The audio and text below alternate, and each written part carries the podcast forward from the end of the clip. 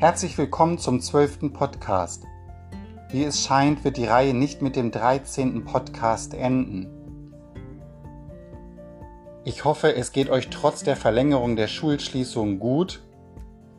Auch ich vermisse euch und freue mich auf ein richtiges Wiedersehen in der Schule. Jetzt zu den Auflösungen der gestrigen Aufgaben. Aufgabe 1. 37 geteilt durch 8 ist gleich 4 Rest 5. 27 geteilt durch 4 ist gleich 6 Rest 3.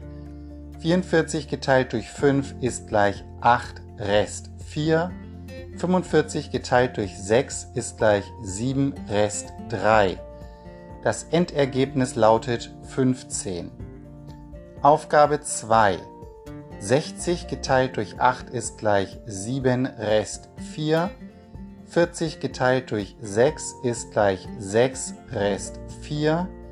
50 geteilt durch 7 ist gleich 7 Rest 1. 87 geteilt durch 9 ist gleich 9 Rest 6. Das Endergebnis lautet 15. Aufgabe 3. 62 geteilt durch 5 ist gleich 12 Rest 2. 40 geteilt durch 3 ist gleich 13 Rest 1. 29 geteilt durch 2 ist gleich 14 Rest 1. 63 geteilt durch 4 ist gleich 15 Rest 3. Das Endergebnis lautet 7.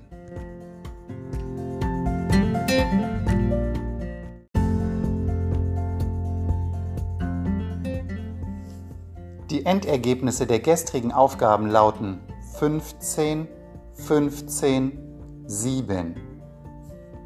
Julia und Liam haben mir wieder ihre Ergebnisse per E-Mail zugeschickt. Ihnen und allen Hörerinnen und Hörern, die richtig gerechnet haben, gratuliere ich sehr herzlich. Yay! Ihr hörtet den Musikwunsch von Julia, das Stück 747 von Mark Forster.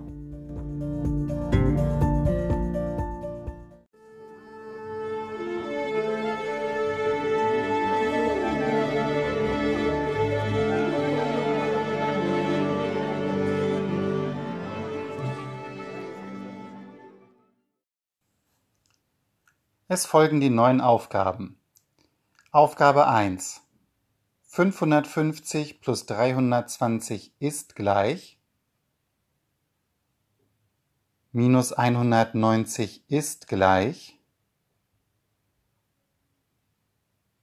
plus 320 ist gleich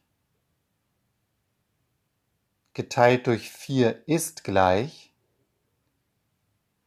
Schreibe das Ergebnis in dein Heft oder auf ein Blatt Papier.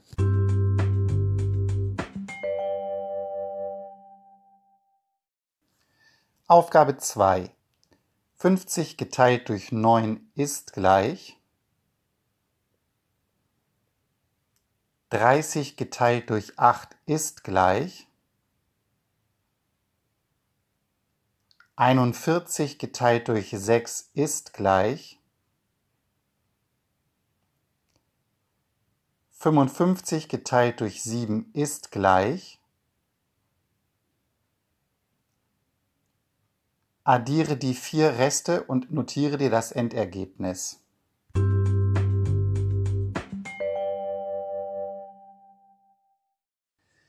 Aufgabe 3 wird wieder etwas schwieriger, aber lass dich nicht entmutigen, drück notfalls auf Pause oder hör dir Aufgabe 3 noch einmal von vorne an. 70 geteilt durch 3 ist gleich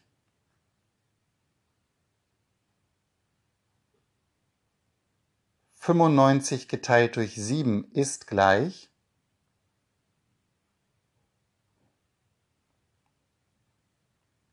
einhundertneun geteilt durch fünf ist gleich einhundertsiebzig geteilt durch acht ist gleich Addiere die vier Reste und schreibe das Ergebnis auf.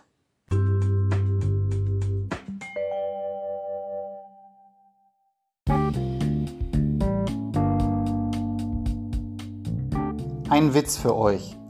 Fragt die Mutter das Fritzchen, warum hast du denn deinen Teddy ins Eisfach gelegt?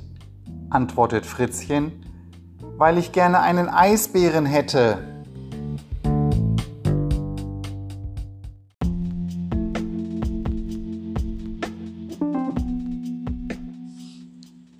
Zum Abschluss lese ich euch heute ein Märchen vor. Nacherzählt hat es Josef Guggenmoos und es ist die Geschichte von Wilhelm Tell. Der Kaiser schickte einen Landvogt, genannt Gessler, nach Uri in der Schweiz. Als Gessler eine Zeit da wohnte, ließ er unter der Linde, wo jedermann vorbeigehen musste, einen Stecken aufstellen, legte einen Hut drauf und setzte einen Knecht als Wächter daneben.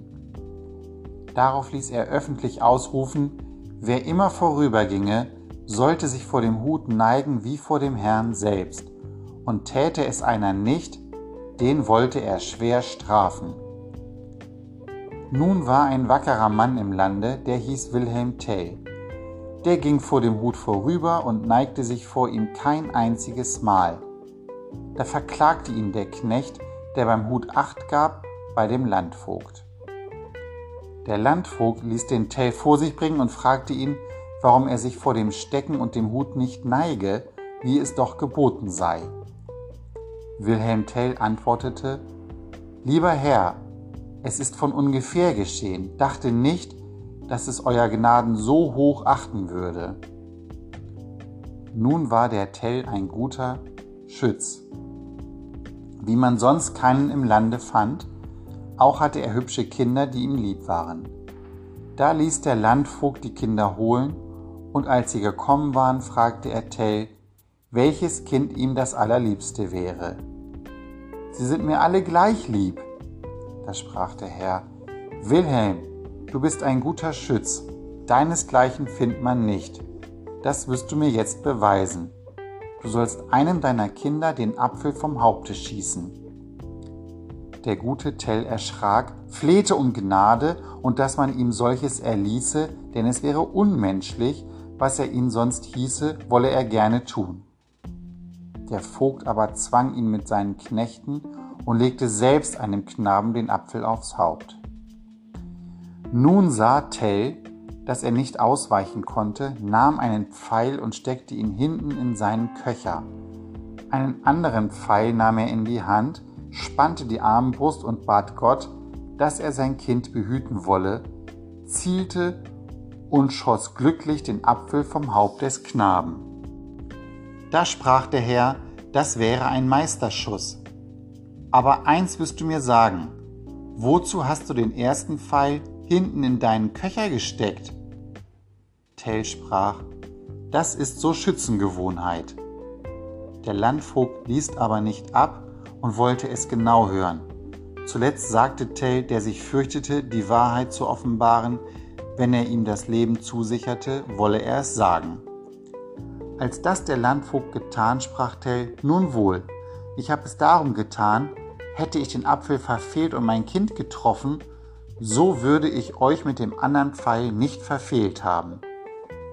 Da sprach der Landvogt, Dein Leben ist dir zwar zugesagt, aber an einen Ort will ich dich legen, wo dich Sonne und Mond nimmer bescheinen, und ließ ihn binden und in den Nachen legen, auf dem er zurück nach Schwyz schiffen wollte.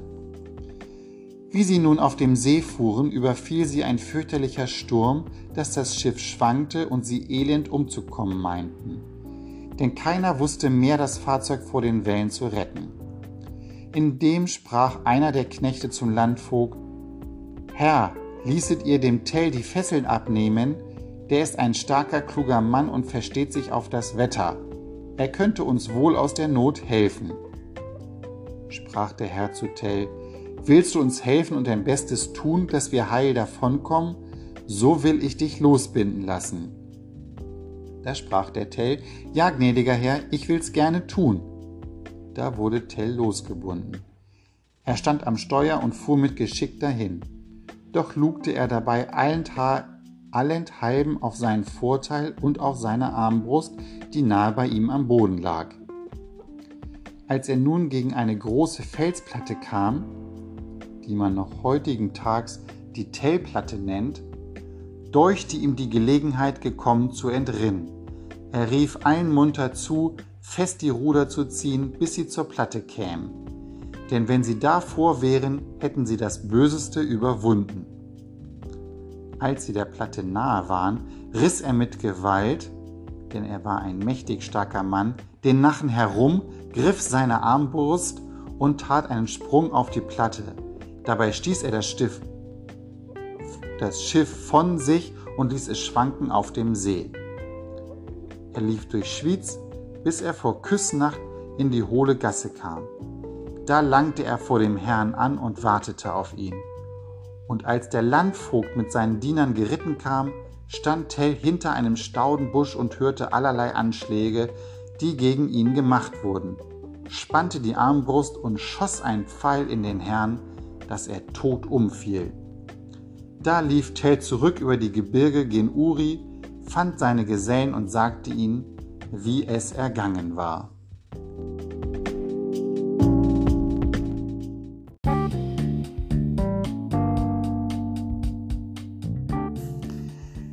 Das Märchen wurde in einer ziemlich alten Sprache nacherzählt, aber ich hoffe, ihr habt trotzdem alles verstanden. Jetzt wünsche ich euch einen schönen Tag. Viele Grüße, euer Herr Falke. Tschüss.